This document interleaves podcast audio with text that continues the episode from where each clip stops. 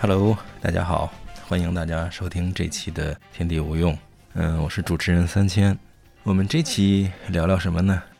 聊一个之前大家都在讨论的话题啊，我看很多人也问了，就是寄生虫。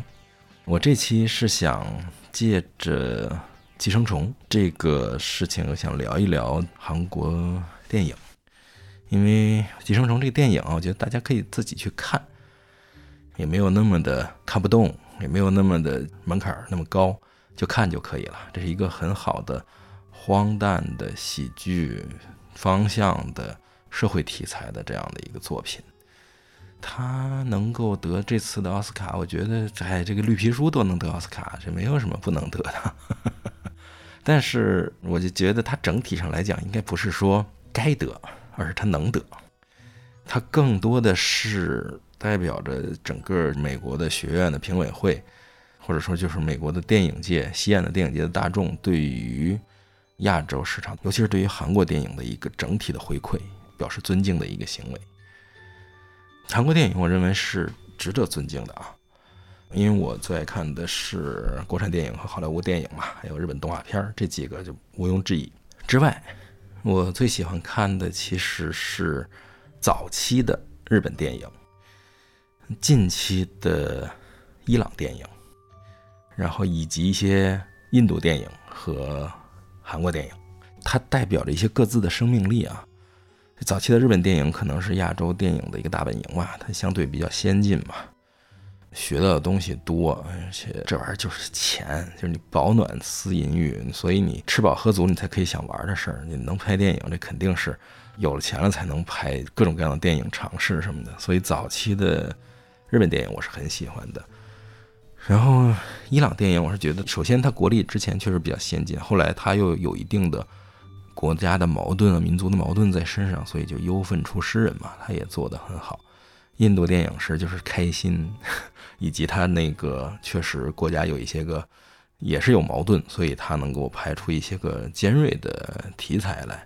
那再加上韩国电影也是看得很开心，而且他能够把矛盾摆在你面前，所以你会很爱看。这里要说的是，电影这个东西和韩剧其实不是一个体系啊，就完全不是一个体系。你像这期的标题叫“中五路”，中五路是什么意思？就是在韩国，你说一个人是混中五路的，那这意思就是说他是拍电影的。中五路这个地方是在首尔，嗯，日据时期的中央大街，就是连接着明洞和市中心的这样一条路。然后二战之后，日本帝国主义和殖民者被赶走之后，光复，然后以明良海战，明良里面的那个著名的战斗英雄、民族英雄李舜臣的名号中武宫来命名，叫中武路。然后呢，这个地方最早的时候是有剧院，叫大韩剧院是在这个地方。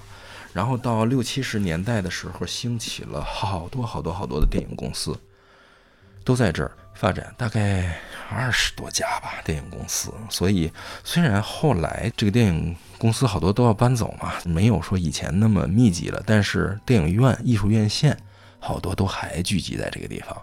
所以在中五路这个地方，经常会有拍戏啊或者艺术电影啊，而且包括中五路电影节啊都在这儿。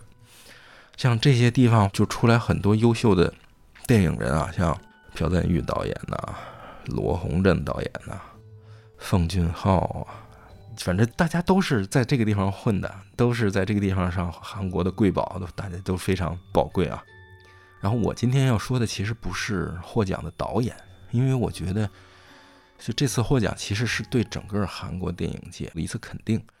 中五路上流水的小鲜肉，铁打的老男孩，就这些个大叔们，我想聊聊这些，就等于说是相当于是韩国电影。圈的这些个比较有意思电影演员吧，其实我先说一下，就是韩影和韩剧其实区别在哪儿？电影和电视剧有一个最明显的就是演员的年龄差的特别大，所以我们经常能看到说女孩子们看韩剧啊，或者是老阿姨看韩剧的时候，那个演员都很年轻漂亮，而且都很有活力，怎么样的？然后怎么到了电影里面，鲜肉没了，全成大叔了？一个个都脏不拉喝、胡子拉碴、傻了吧唧，全是这个劲儿的，这是为什么？这个是一个国家体制问题。韩国在二战之后，因为南北问题，站在了就是美帝国主义一边，和那个自己的同胞进行民族分裂的战争嘛，反正就是都是民族悲剧。然后在这个里面，现在变成什么呢？就是它人口大概四千多万人，然后士兵比例特别高，有六十万的常备军。然后为了保证他的兵力充足，他要求所有的成年男性在二十到三十岁之间必须服役，这可要了命了。我们都知道，电视行业是一个朝阳产业，它对应的是家庭主妇，所以它养的一定是年轻人。这个年轻人呢，好多是童星出身，或者是真的是很年轻就开始练，所以在电视明星的黄金期，往往会遇到服兵役的问题。你十几岁进行，然后二十出头火了，然后该服兵役了怎么办？你是早服还是晚服？你要不服，你可就完蛋。韩国特别看重这个服兵役这个事情，你要不服兵役，你可就完蛋了。你像李光洙，好像是上学的时候就已经提前服完了，趁年轻先服了，服了之后出来再找活，发现哎，我能当演员吗？那是另一种。好多都是说我偶像明星。干到黄金期的时候，我必须要去服兵役了。这时候怎么办？有的人选择是我激流勇退，我在最火的时候，哎，我就服个兵役。等到我出来的时候呢，大家记得我还是那个时候的样子，然后我再谋求发展。还有一种是什么呢？我要不是在服兵役之前谋求转型，要不是在服兵役之后一头扎进去，扎进哪儿？中五路。对，就是由电视明星转为电影明星。好多偶像明星或者电视剧圈的明星都会。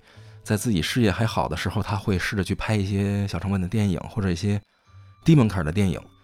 他先来，来了以后干嘛呢？去拿做中五路的敲门砖。他要是敲进去了，进了中五路，他就不用像电视剧那样就经常大范围的曝光啊，或者怎么样，他就认真拍电影。然后他完全可以在两个电影之间去服个兵役，这个还挺正常的。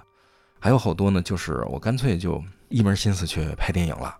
你就往那个方向转，但是也不多，因为毕竟电影在韩国是一个非常非常非常高的地位的一个东西，它跟电视不一样，尤其跟偶像明星就更不一样。偶像明星刚才也说了，因为男性的这个特点造成就是他换代太快了，但是电影它是一个大家认为是艺术家、人民表演艺术家，就是类似这样的身份，所以电影的演员一般年龄都大。都是服完兵役之后三十多岁开始去演正经的戏啊什么的，也有二十多岁演的也有，但是二三十岁演戏，你像那个李秉宪、李正宰，还有那个刘亚仁，这都是二十多岁的时候就演戏已经演得很好了。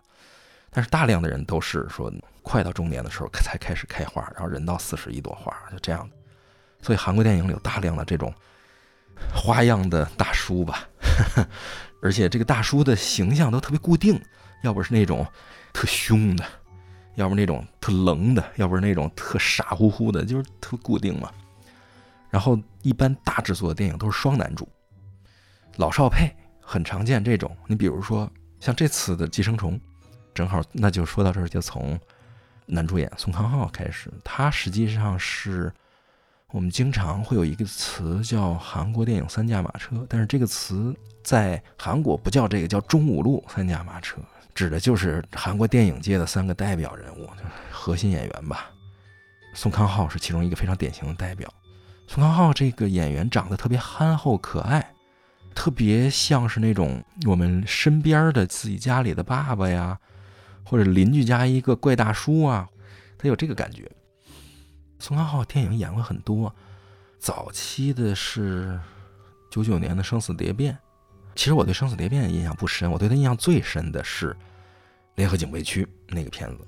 第一是那个片子，我当时在做杂志的时候，编辑部里飞宇当时在加拿大，他说这也太好看了，你要一定要看。然后我们就在国内当时也看了，然后就说哇这东西有意思，而且是我后来因为又跟朋友一起去了一趟朝鲜。就是跟人家动画交流嘛，但是也会安排去看那个联合警备区这种呃板门店这样的地方。然后到了那边之后，我第一感觉就是，哎呦，这个地方我好像来过。哎，对，就是我在那个联合警备区 GSA 那个片子里头看过这些地方啊。我对那个片子里印象特别深的就是宋康昊，他是一个北方的军人，然后在跟南方的士兵联谊的时候，人家给他吃巧克力，说：“哎，我们国家好吧？”就是你当时不懂，没明白这里面关系，就觉得就是两个国家什么的这种。后来去了北方才了解到的，人家是没觉得是两个国家，人家觉得是我们一个国家，现在处于分裂状态，在美帝国主义占领状态，我们有民族的苦难在。所以就是这个时候你就明白 GSA 里为什么他那么严了。他一听这句话就急了，北方的士兵，就我们明明是一个国家，为什么要这样说嘛？然后他当时把桌子上巧克力拿起来往嘴里塞，然后拼命的塞，因为他又想跟他翻脸，但是又舍不得这个巧克力，塞了一满嘴，呱呱呱嚼，嚼完了以后说：“我跟你们说，我要建设的国家是能够生产出跟这个一样好吃的巧克力来的国家的。”当时给我非常感动，就是哎呀，这感觉抓的真准，人心都是肉长的，大家都明白对方是怎么想。宋康昊还演过 YMCA 棒球队，好多人不知道这个。然后《杀人回忆》，就是大家都说，哎呦，《杀人回忆》宋康昊那双眼睛什么的，我特别喜欢《杀人回忆》里面那个，就那一个组长镜头。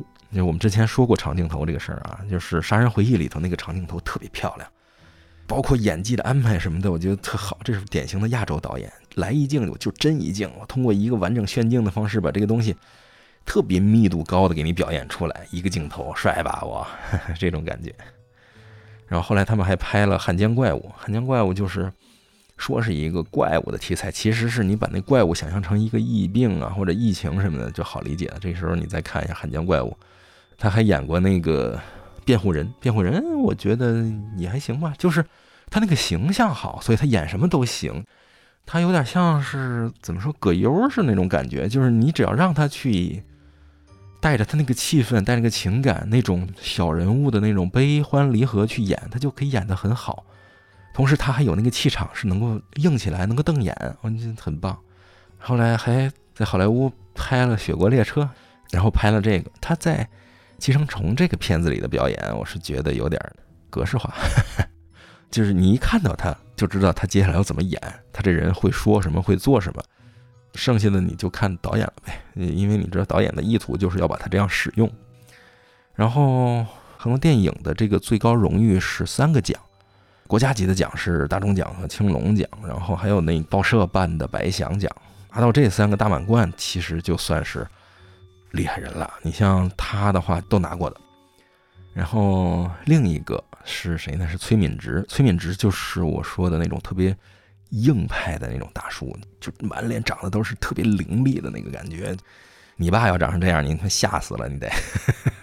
就感觉这个人是说话瓮声瓮气，然后那个烫着个头，然后脸上特别坚毅，就是有那种西部的那种感觉。但是你感觉他身上一定会有一种。加灵臭，然后被他的香水掩盖住，这种感觉，硬汉嘛。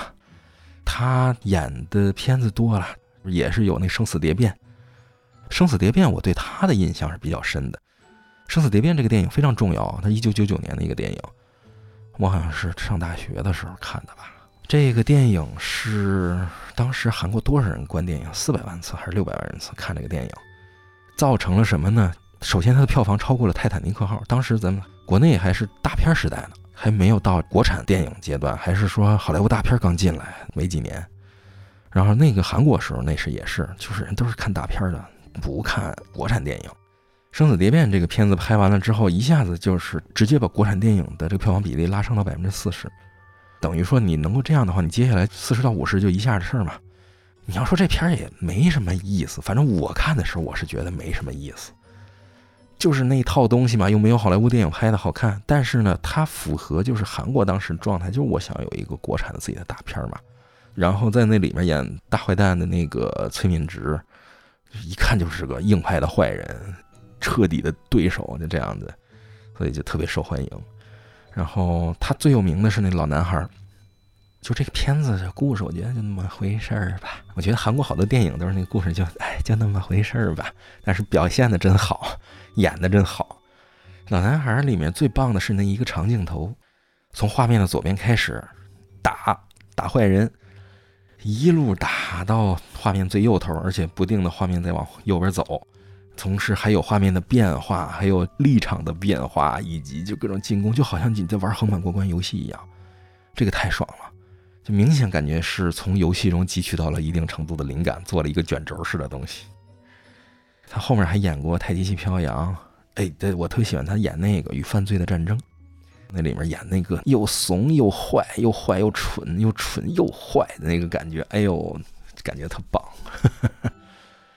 然后他之前有过一个片子，在国内引进是叫《明良》，明良海战，讲那个当年朝鲜和日本的一场海战的，嗯，很漂亮，那个电影拍的，尤其是他开场开的很好，我认为是不可多得的亚洲古代战争题材的好的开场，就很快就能把故事给你讲清楚，并且给你导入正题，而且画面表现又帅。那个电影好像直到现在都是韩国电影的票房第一名。然后呢，他也去好莱坞发展，他演了一个电影是《超体》，《超体》那个电影的英文名叫《Lucy》，是那个 Scarlett Johansson 演的。然后他演那反派，因为你外国人或者亚洲人到了那个美国好莱坞想演电影，一定要先从我大坏蛋开始嘛。你要是能建立起自己的性格和形象，你就是个 character actor，对吧？那顺便说一下，他也是青龙奖、大钟奖、百香奖拿满。三驾马车里还有一个人，他正式名字叫发缺耿秋，也是青龙奖、大钟奖、百香奖拿遍的。但是，首先他的片子我一个都没看过，其次他演过的片子有李沧东的导演的片子，我也不是很喜欢。我觉得就那么回事吧，所以，所以我就不聊他了。真是对不起喜欢薛老师的人。就是说完这个三驾马车之后，我想聊聊一些年轻人。就是我很喜欢的电影中的年轻人。刚才提了李正宰，李正宰是个我很喜欢的演员啊。早期是演过那个《触不到的恋人》，反正他得青龙奖也挺早的，二十六岁，九九年那会儿就得了青龙奖了，什么什么最佳新人奖什么的，然后之后就没得过。哼，我特别喜欢他演的《新世界》。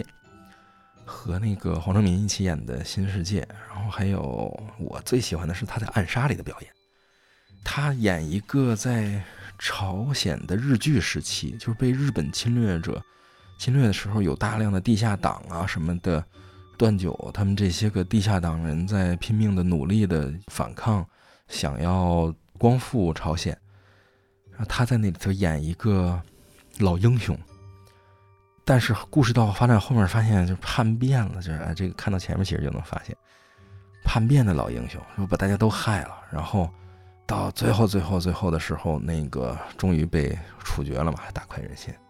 这个电影我特别喜欢里面的两场戏，一场戏是在日据时期，它不像那个我们好多电影觉得就是我一定要表现日据时候多惨，日本兵竟然打人什么这样，不是，他就通过一些个。生活还算体面的人，就已经是人上人的人了，在这样一个啊，日本管理的不好吗？日本来建设这些地方难道不好吗？有些人喜欢说这种屁话。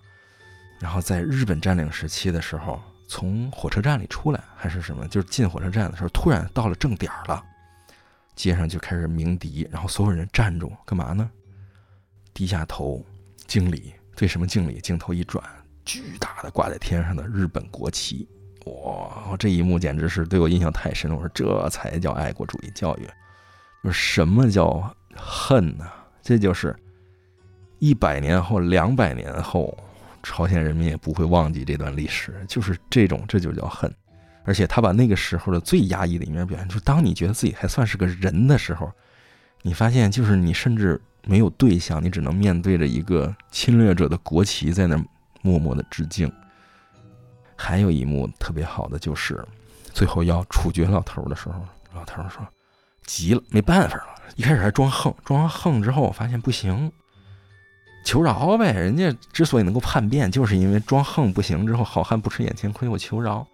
老头一拍胸口，义正言辞的喊：“我他妈要不知道能解放，我要早知能解放，我就不投降了。”啪！我去你的！就是这这副嘴脸演的实在太好了，《暗杀》这个电影里头有另一个演员是我非常喜欢的，也是接下来要谈的是何正宇，就是很多人我知道应该都很喜欢这个演员啊。他的名字主要是跟罗洪镇导演绑在一起的，非常年轻的一个导演，非常有才华，拍摄了《追击者》《黄海》就这几个电影。然后这个导演他的电影中有特别浓烈的张力，有暴力，然后有无奈，有控诉，就是什么都有。然后还有就是一些情感，人的基本的情感。都特别饱满，当然这个导演的最大问题是，就是不会控制时长。我觉得他电影时间都也特别饱满。我特别喜欢的是那个《黄海》，何正宇演的黄海，他是一个无业游民，在咱们这边无业游民，然后老婆在那个韩国打工时也不回来了，他是想找去，然后最后接了个活就去了，而且他那个性格就是韩国人讲话就是野狗的性格。所以就是人给的活儿，就是你去把一个人弄了、办了，就是属于那个韩国电影经常有嘛，你从那哪儿给我叫几个老棒子过来，老兄弟过来，就是他就是叫去那个，让去干嘛？要去杀人。他也就是两眼一抹黑到那儿，反正就给我地址，我过去给人捅了呗，就是也没干过这事儿，就去呗。蹲点在那蹲守着，知道人家快出来了，等着，然后等着等着，发现旁边有一便利店。咱们也知道，就是当你一个人饥寒交迫，深夜在马路边看见一个开着灯的便利店里面在卖好炖的时候，哦蛋的时候，那个感觉哇，哥们不行了，就是进去我得吃个泡面，本来都准备出来了，吃了，然后看见哎有人举着烤肠出来，看了一眼，那个眼神啊，就是跟狗看的人在吃东西一样那个表情。然后也进去了，然后再过一会儿就抹着嘴出来，特别满足。哎呦，这太好了，吃饱喝足，干了一票回家。哇，走了，蹲点的那个人锁大门回家了，没了。哎呦，我当时那个眼神，我演的太好了，就是当时我都跟着一，哎呀。还有一幕就是他后来肯定就各种乱七八糟嘛，就不行嘛。最后就是已经到了被人拿枪打了胳膊，自己逃进山里的这个时候，然后勉勉强强把自己的血止住。之前也谈过，就用枪打人这个事儿，看着没什么，就是你实际打我就知道，真打中了不死的少。就他那个，就给自己拿手绢把自己胳膊上那枪伤给绑住了之后，一看自己鼓鼓的流血，叫天天不应，叫地地不灵。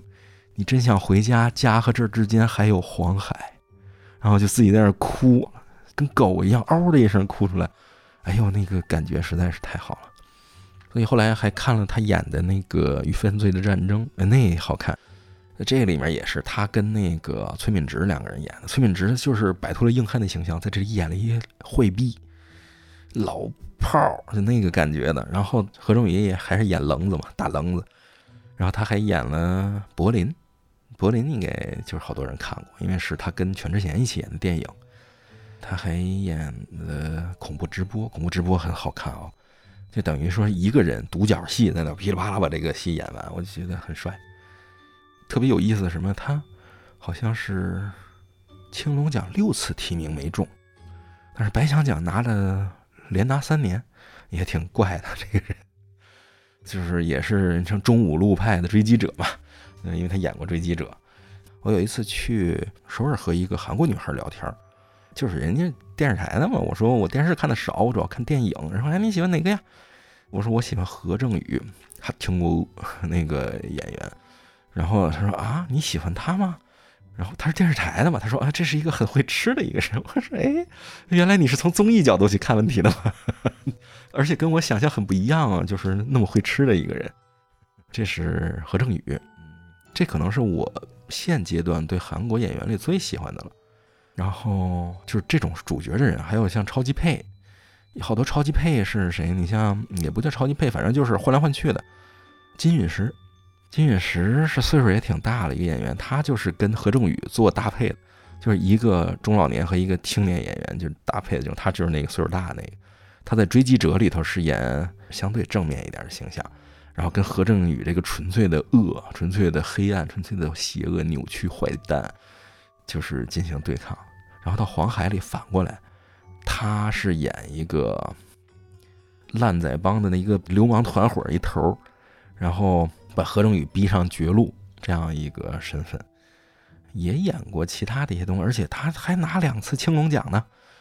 还有一个我很喜欢的是谁呢？是黄正民，形象比较鲜明，就是这人长得是那种，他其实不像南朝鲜人，他像北朝鲜人。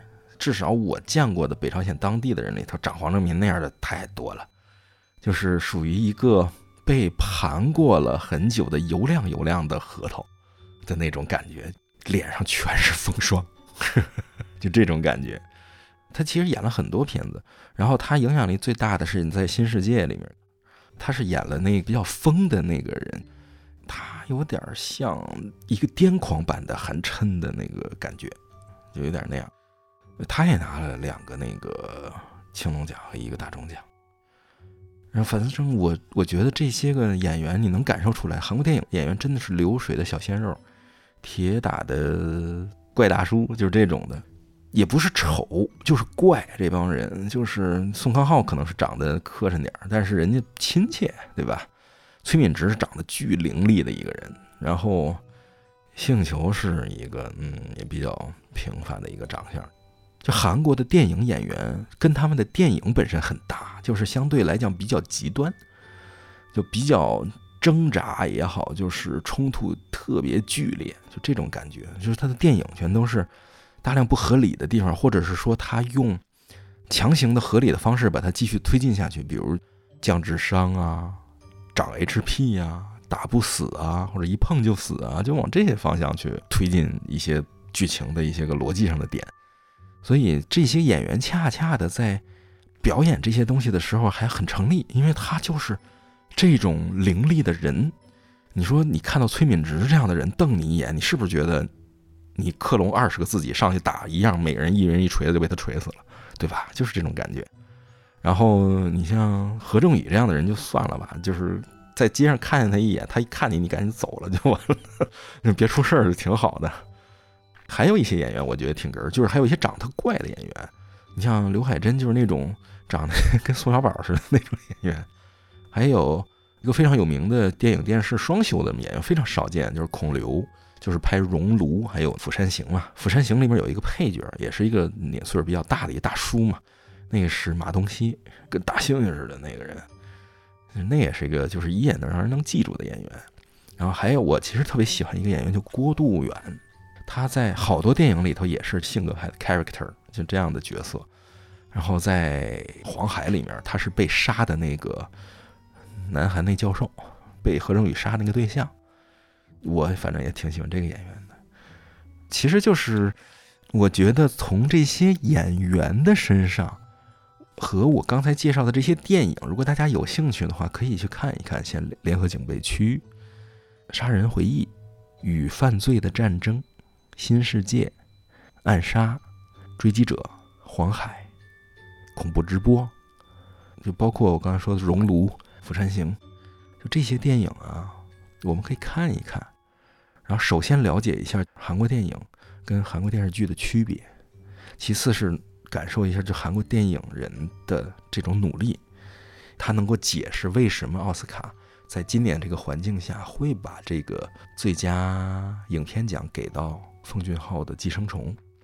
就是我再重复一遍我的看法，就是我觉得《寄生虫》就不该得这个奖，但是他能得，因为他之前有很多积累的东西。那最后有可能就是大家是出于感情也好，出于成就也好，就给他了嘛。